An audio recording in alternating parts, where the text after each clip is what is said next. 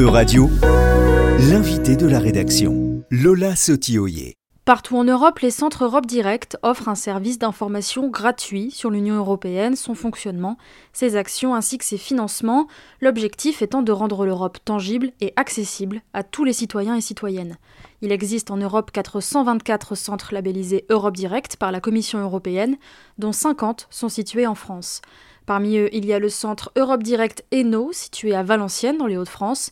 Et pour parler aujourd'hui de cette labellisation Europe Direct, Euradio reçoit Romain Durand. Romain Durand, bonjour. Bonjour. Vous êtes chargé de mission euh, programmes européens au sein du Centre Europe Direct Eno Hauts-de-France. Pour commencer, est-ce que vous pouvez nous dire un peu depuis quand ce Centre euh, Europe Direct Eno existe? Quand est-ce que vous avez obtenu cette euh, labellisation? Comment ça s'est passé? Donc nous avons obtenu la labellisation Europe Direct en mai 2022, donc à l'occasion du Joli Mois de l'Europe. Le Joli Mois de l'Europe, c'est un événement qui vise à fêter l'Union européenne car ça marque en fait la déclaration de Robert Schuman du 9 mai 1949 qui est considéré un peu comme l'acte fondateur de l'Union européenne. Donc autant dire qu'on a démarré sur euh, les starting blocks. Voilà. Euh, la labellisation Europe Direct aussi, ce qu'il faut comprendre, c'est que c'est une labellisation qui est délivrée par la Commission européenne à une organisation, une structure qui le plus souvent est déjà active dans des domaines liés aux questions européennes. C'est-à-dire qu'avant même d'avoir euh, reçu cette labellisation, nous, on assistait déjà les porteurs de projets dans leur démarche d'obtention des financements européens.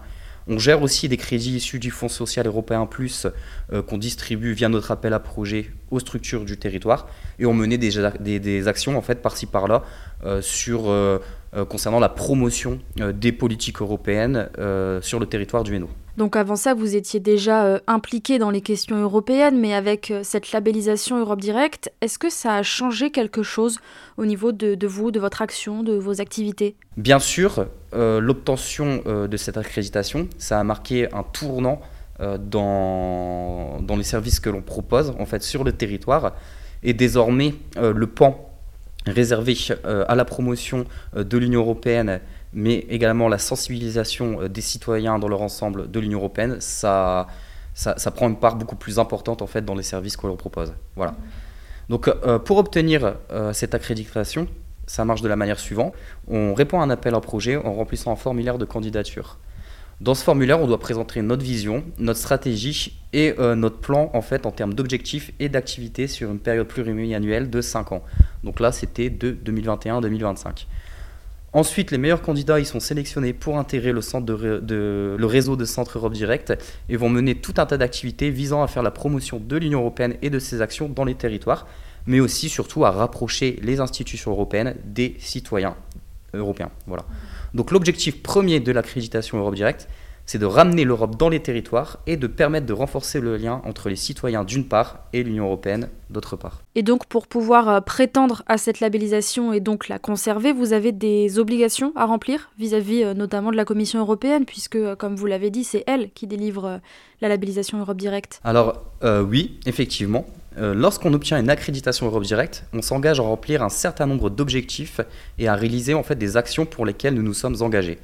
Chaque année, ce que l'on fait, c'est qu'on soumet un plan à la Commission européenne qui va résumer l'ensemble des actions que l'on souhaite mettre en œuvre, et ensuite c'est la Commission qui va valider ou non ce plan. Donc bien sûr, pour pouvoir garder le label, il faut donc respecter ce qui est prévu initialement dans le plan. Et donc euh, concrètement, vous expliquiez que vous gériez euh, les fonds euh, européens, mais avec ces fonds, qu'est-ce que vous faites? Quel type de projet vous pouvez accompagner? Alors ça, c'est une question intéressante, mais ce qu'il faut comprendre, c'est qu'il y a énormément de programmes qui interviennent sur tout un tas de thématiques différentes. Donc ça peut aller du social à la recherche et l'innovation, à la santé, le soutien au monde économique, la culture, l'environnement et la protection de la biodiversité.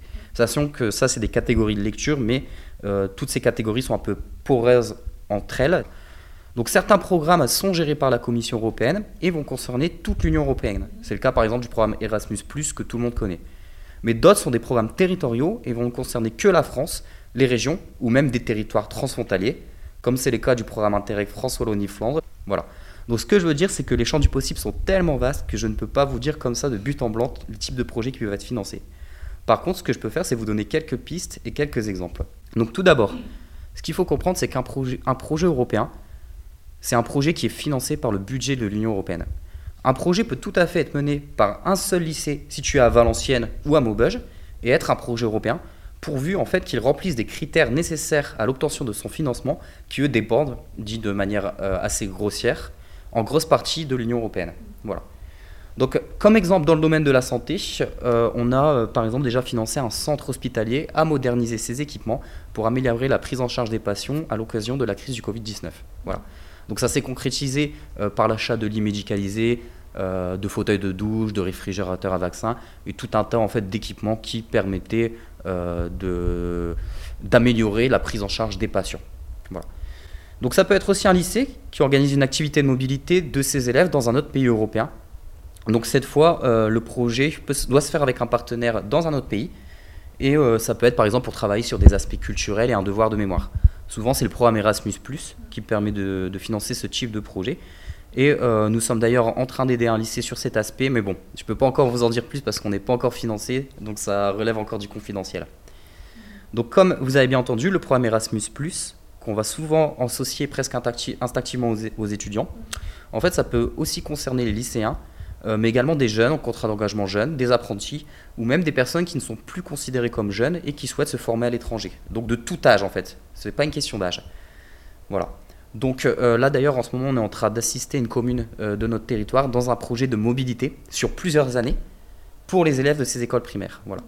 Donc dans ce cas, le départ à l'étranger se fait sur une période de temps réduite, bien sûr, plus adaptée au rythme des, petits scolaires, mais ça n'en reste pas moins une expérience formidable, euh, bien sûr, en termes d'ouverture au monde.